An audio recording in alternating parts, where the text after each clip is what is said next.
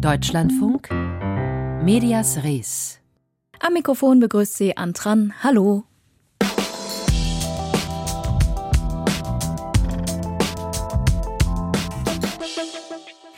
Twitter fühlt sich zunehmend lebendig an, schrieb der neue Chef der Plattform Elon Musk erst gestern noch, kurz bevor er sich dafür entschuldigen musste, dass die App in vielen Ländern nur sehr langsam funktionierte. Also doch nicht ganz so lebendig. Seit der Multimilliardär Musk den Kurznachrichtendienst übernommen hat, läuft vieles drunter und drüber. Erst feuerte er die halbe Belegschaft, dann die Kehrtwende und die Bitte von oben, die Gekündigten sollen doch wieder zurückkehren. Mittlerweile haben auch ranghohe Mitarbeitende den Dienst quittiert. Hat sich Musk beim Projekt Twitter verhoben? Dieser Frage gehen wir gleich nach, aber zuerst verabschieden wir uns von einem großen Namen der deutschen Talkshow-Landschaft. Eine Sendung, die für TV-Momente wie diese steht. Montagabend im Ersten. Hier ist Hart aber fair mit Frank Plasberg. Wir sind nochmal anderer Meinung als Sie, das scheinen Sie nicht zu ertragen. Ich frage, ich habe gar keine Meinung da. Ich frage. Kommen Sie doch mal an meine Seite, stellen Sie sich mal vor. Sie sind Zuschauerin gewesen dort. Wer sind Sie? Ich äh, bin äh, Katja Hartwig und ich bin äh, Feministin. Wir werden Diese Geschichte ist jetzt zweimal angesprochen worden. Ich finde, sie gehört nicht in diese Diskussion rein. Wer sie nachlesen will, wie es wirklich war, www.hartaberfair.de Faktencheck. Wenn Sie jetzt gehen, dann hat das was mit Opfer zu tun. Nee, das hat überhaupt nichts. Das ist mir nur zu langweilig. gift. Gut. Vielen Dank ähm, äh, mit einem tiefen Verbeugen. Er war letzte Woche noch da. Er wird es verstehen, wie schwierig das ist, hier Schluss zu machen. Nun macht Frank Plasberg selbst Schluss. Nach fast 22 Jahren und über 700 Sendungen gibt er freiwillig seinen Moderationsposten ab. Heute diskutieren seine Gäste das letzte Mal zur Fußball-WM in Katar. Danach pausiert die Sendung bis Ende des Jahres und im Januar übernimmt Luis Klamroth. Für uns Anlass genug, über diese Ära und das Genre Talkshow zu sprechen. Und zwar mit Medienkritiker Arno Frank. Ihn konnte ich vor der Sendung fragen, Plasberg hört auf. Was geht da eigentlich zu Ende? Welche Lücke hinterlässt er? Es geht ein 65-jähriger Journalist in Rente äh, aus freien Stücken. Aber hart, aber fair wird es weitergeben mit dem gleichen Team, mit der gleichen Redaktion dahinter und, wie Sie schon gesagt haben, eben nur mit einem neuen Frontman, mit einem jüngeren Moderator. Nun ist das ja nicht die einzige Talkshow im deutschen Fernsehen. Wie hat sich Hart aber fair vom Rest unterschieden, beziehungsweise vielleicht auch in diese Reihe an Talkshows eingefügt?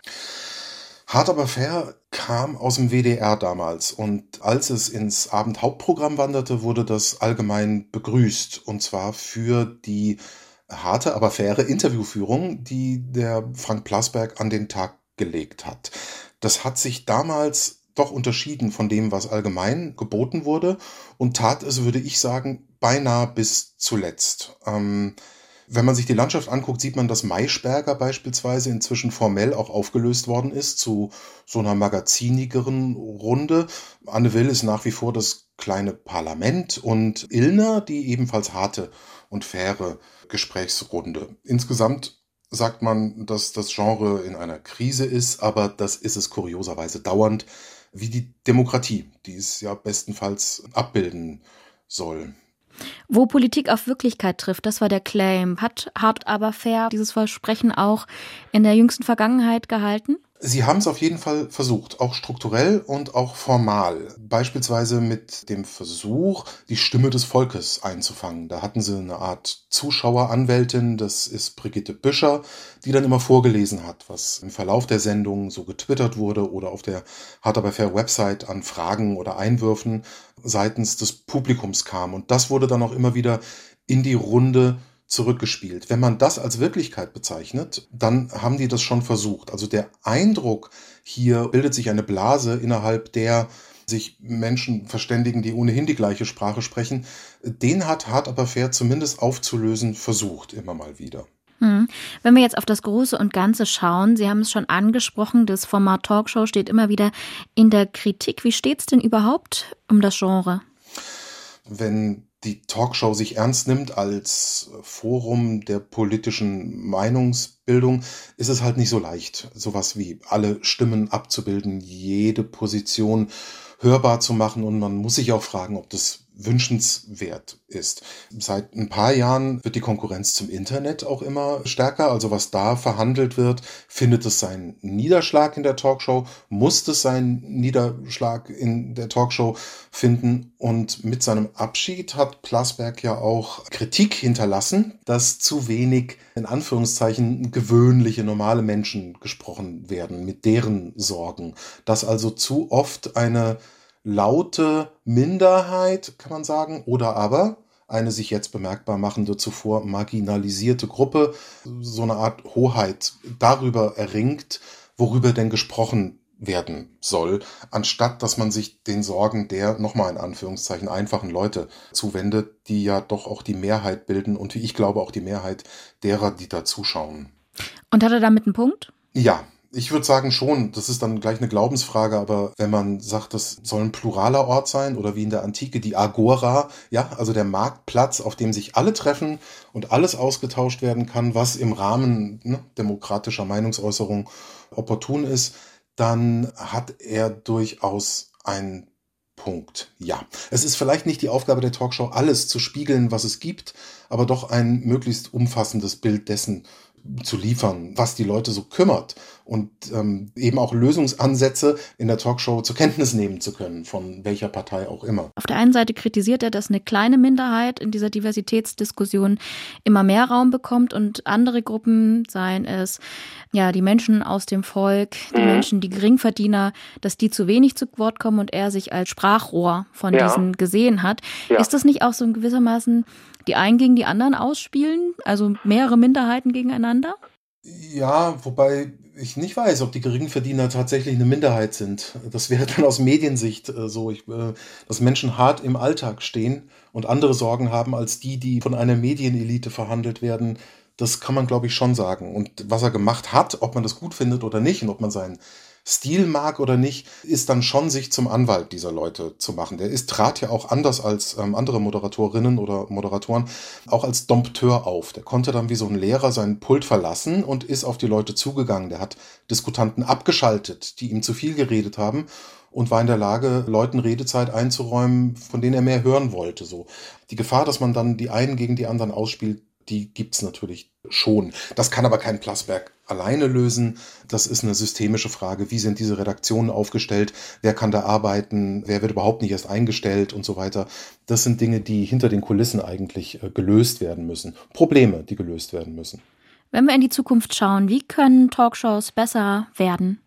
Vielleicht wäre es generell ganz gut, nicht so sehr auf die Quote zu gucken. Das sagt sich jetzt so leicht, aber ein so irre gut subventionierter und gepemperter Laden wie das öffentlich-rechtliche sollte in der Lage sein, auch mal ein Experiment länger laufen zu lassen, bis es sich entwickelt. Und da könnte man einfach weggehen von diesen Verhörsituationen, man könnte auch weggehen von der bürgerlichen Gesprächsrunde und ganz andere Sachen machen. Es würde vielleicht schon genügen, einfach mal ungewöhnliche oder am allerungewöhnlichsten gewöhnliche Gäste einzuladen.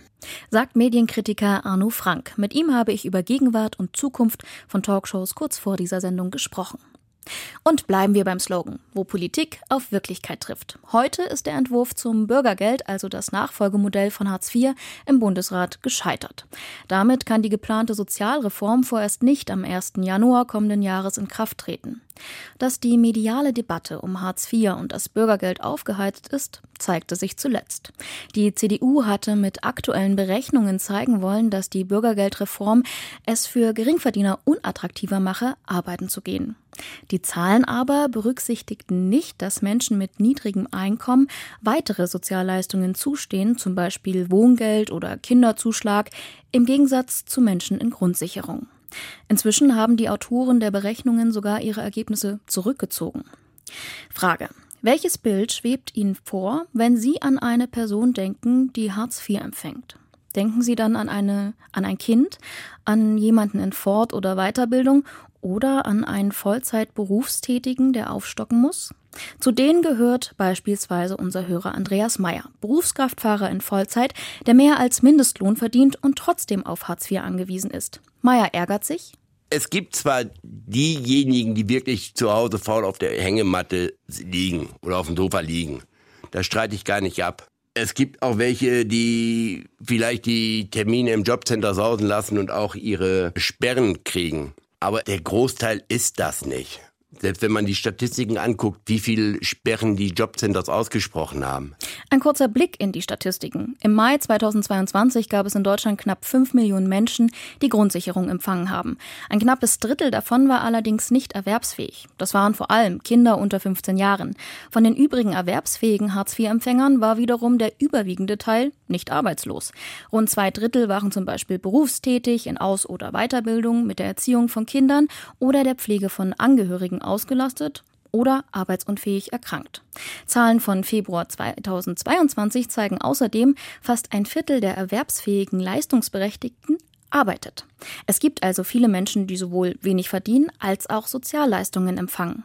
Medien berichten aus Meyers Sicht zu vorurteilsbehaftet über Hartz-IV-Empfänger.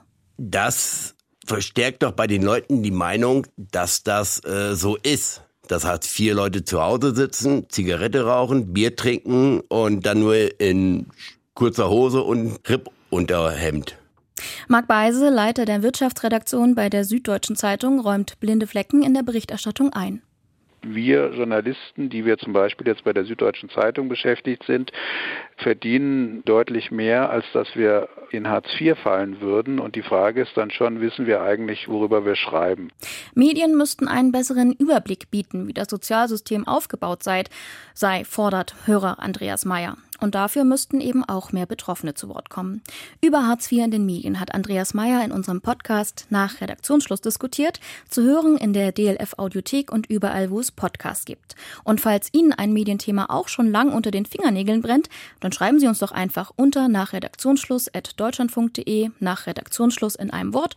Wir freuen uns, von Ihnen zu hören.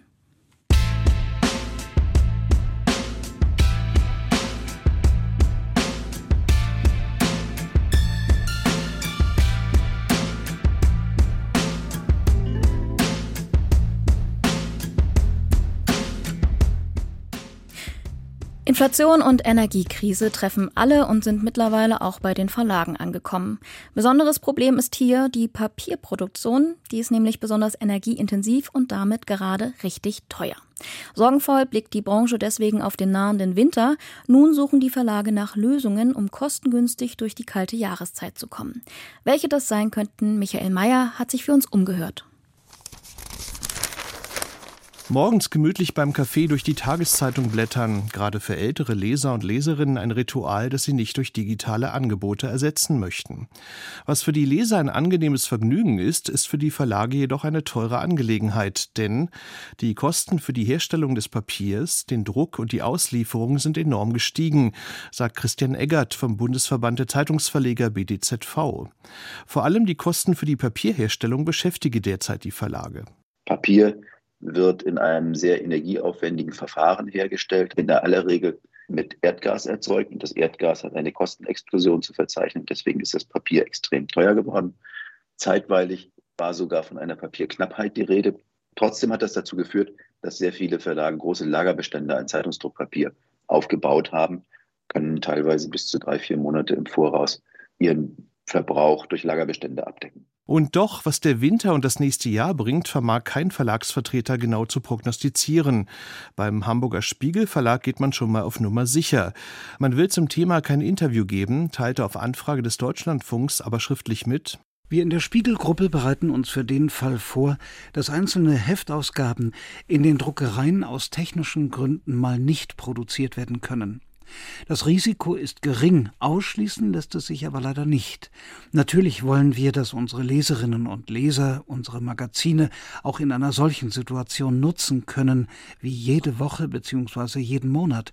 Wir würden sie dann sofort per E-Mail informieren und ihnen umgehend ihren persönlichen Zugang zu den digitalen Heften freischalten. Doch Notausgaben oder gar ganz auf eine gedruckte Ausgabe zu verzichten sei kein Ausweg, sagt Stefan Scherzer, Geschäftsführer des Medienverbands Freie Presse, in dem viele Zeitschriftenverlage organisiert sind.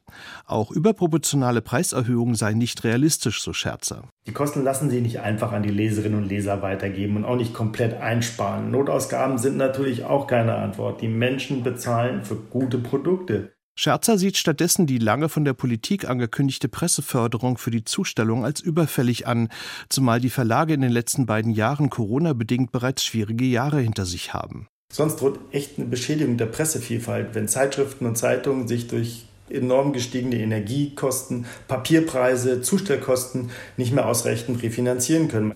Natürlich tun die Verlage und ihre Redaktionen alles, um Leserinnen und Leser gerade in diesen aufgewühlten Zeiten mit verlässlichen und guten Inhalten zu versorgen. Das sehen wir doch alle jeden Tag am Kiosk. Die Transformation ins Digitale, die in Bezug auf die Energie- und Vertriebskosten für die Verlage langfristig erheblich günstiger kommt, ist das beherrschende Thema in der Branche. Zwar haben sich die Einnahmen aus den Digitalabos in den letzten Jahren erheblich erhöht, die Erlössituation ist jedoch von Verlag zu Verlag sehr unterschiedlich. Insgesamt erwarten die Verleger laut einer gerade veröffentlichten Trendumfrage bis 2032, dass dann nur noch ein Drittel der Einnahmen aus der gedruckten Zeitung kommt, zwei Drittel aus Digitalausgaben. Könnte die Energiekrise also eine Art Digitaltreiber für die Zeitungsbranche werden? Christian Eggert vom BDZV hat da noch seine Zweifel. Ich glaube, dass das von vielen Verlagsmanagern gewünscht wird. Allerdings, die Beharrungskräfte unserer Leser sind enorm im Moment. Ich glaube, es ist auch eine Frage der Generationen. Also es wird einen nicht geringen Teil der Abonnenten geben, die auf ihre gedruckte Zeitung nicht verzichten wollen. Und wenn sie es müssen, dann würden sie auf das Produkt insgesamt verzichten. Bei der Tageszeitung Taz, wo man schon vor drei Jahren ankündigte, auf die gedruckte Ausgabe wochentags künftig zu verzichten, will man nicht bereits früher auf rein digital umstellen, weil sich jetzt die Energiekosten erhöht haben. Auf Anfrage sagt die Geschäftsführung der Taz, dass man an dem Plan auch erstmal so festhalte, aber die Leser und Leserinnen, die man bisher habe, müssten zum Umstieg auf digital überzeugt werden, und daran arbeite man derzeit. Wenn das länger dauern sollte, werde man auch mit der Umstellung noch ein wenig warten. Das Papier wird teuer, wie Zeitungsverlage die Energiekrise meistern wollen. Sie hörten einen Beitrag von Michael Mayer.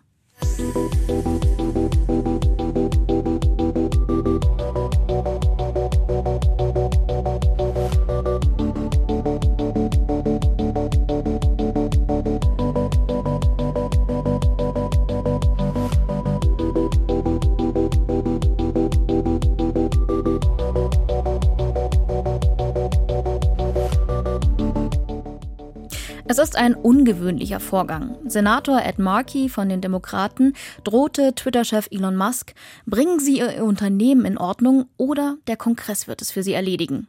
Markey selbst ist Opfer eines Fake-Accounts geworden, weil sich Nutzer nicht mehr für einen blauen Haken verifiziert, sondern stattdessen bezahlt haben. Dadurch verbreitete sich allerlei Desinformation über falsche Accounts.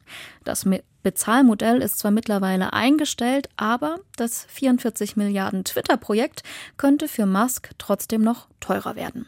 Und eine Pleite, die schließt er inzwischen auch nicht mehr aus. Das Chaos um Twitter kommentiert Falk Steiner. Es ist ein absurd anmutendes Schauspiel, das sich in diesen Tagen rund um Elon Musk und die Plattform Twitter abspielt. Dabei geht es nicht nur um die Frage, ob Twitter eine Zukunft hat, nachdem der Milliardär Musk die Plattform für sagenhafte 44 Milliarden US-Dollar kaufte. Es geht um deutlich mehr. Etwa um die Frage, inwiefern es eine kluge Idee ist, relevante Infrastrukturen von einer einzelnen, sprunghaft agierenden Person abhängig werden zu lassen. Für seine Fans ist Musk ein Mythos, der Macher des 21. Jahrhunderts. Für seine Kritiker ist er ein irrlichternder Investor, der bislang mit Glück, Fleiß und, das sprechen ihm auch Kritiker nicht ab, Verstand, einige seiner problematischen persönlichen Eigenschaften durch geschäftlichen Erfolg irrelevant erscheinen lassen konnte. Musk ist ein Wagehals, ein Draufgänger. Das hat ihn bekannt, berühmt und reich gemacht. Nur zu gerne wird auf seine wirtschaftlich bislang erfolgreichste Firma geschaut. Tesla, den Elektroautobauer, der anders als die großen Automobilkonzerne konsequent das Gesamtkonzept Auto unter der Prämisse von Elektroantrieb und Digitalisierung neu definierte. Ein Erfolgsgarant dafür Musk, der mit seinen schrillen Tönen und Aktionen, mit seinem Draufgängertum und viel Geld Dinge möglich machte, denen andere die Machbarkeit absprachen. Musks Pioniergeist ließ über seine persönlichen Eigenschaften lange hinwegsehen. Sein Glanz strahlte auch auf jene ab, die sich mit ihm umgaben. Mit Musk schien eine spannende und erfolgreiche Zukunft eng verbunden. Doch genau dieses Bild gerät nun ins Wanken. Seitdem Musk Twitter für die kaum zu rechtfertigende Summe in Höhe fast eines Jahreshaushalts des Bundesministeriums für Verteidigung übernommen hat, irrlichtert der neue Eigentümer auf der Suche nach einem Konzept für die Plattform. Entlassungen von Personal ohne Sinn und Verstand, neue Bezahlvorhaben, die Musk auf der Plattform öffentlich mit dem Bestsellerautor Stephen King verhandelte, vollkommene Unklarheit über den zukünftigen Kurs im Umgang mit Inhalten, irritierte Werbekunden. Twitter war noch nie langweilig und steht zu Überraschungen gut, aber das, was durch Elon Musk mit der Firma und den Nutzern der Plattform in den vergangenen gut zwei Wochen passierte, ist beispiellos. Musk hat offensichtlich kein Konzept, obwohl die Übernahme ein halbes Jahr Vorlauf hatte. Der digitale Marktplatz der Meinungen, auf dem sich Stars, Politiker, Journalisten, Bösewichte wie iranische Mullahs und Unternehmen versammeln, steht am Scheideweg. Schafft Musk es noch, in den kommenden Tagen vom irrlichternden Investor zum planvollen Plattformbetreiber zu werden? Wenn ja, dann kann Twitter und Musk eine große Zukunft bevorstehen. Twitter hat unter seinen bisherigen Inhabern nie das Potenzial ausgeschöpft, das in der Plattform steckt. Ein Eigentümer, der tatsächlich die Nutzerinteressen in den Vordergrund stellt und nicht die der Werbekunden und dafür sorgt, dass die Plattform nicht durch Spam und Trolle geflutet wird, könnte daraus Großes machen, für das die Nutzer vielleicht sogar zu zahlen bereit wären. Allerdings ist die Goldgräberstimmung im Social-Media-Markt vorbei. Plattformen jeder Art unterliegen zunehmend scharfer Regulierung weltweit. Die Konkurrenz wie das sehr viel größere Meta strauchelt ebenfalls. Und vor allem Twitters Intensivnutzer gehen derzeit scharenweise auch in andere Umgebungen, allen voran das nicht kommerzielle Mastodon. Bildet sich dort eine ausreichend große, die berühmte kritische Masse an Nutzern, ist Twitter so gut wie erledigt. Musk muss allerdings gewinnen, denn inzwischen geht es eben um weit mehr als nur um Twitter.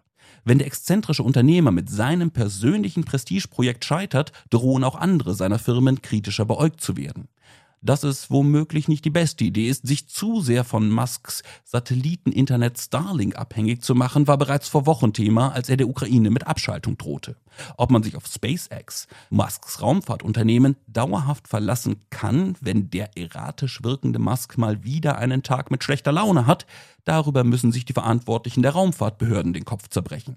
Und ob Musk bei Tesla nicht irgendwann auch so agiert, wie er es bei Twitter derzeit tut? Sowohl Käufer als auch Geschäftspartner müssen sich diese Frage stellen.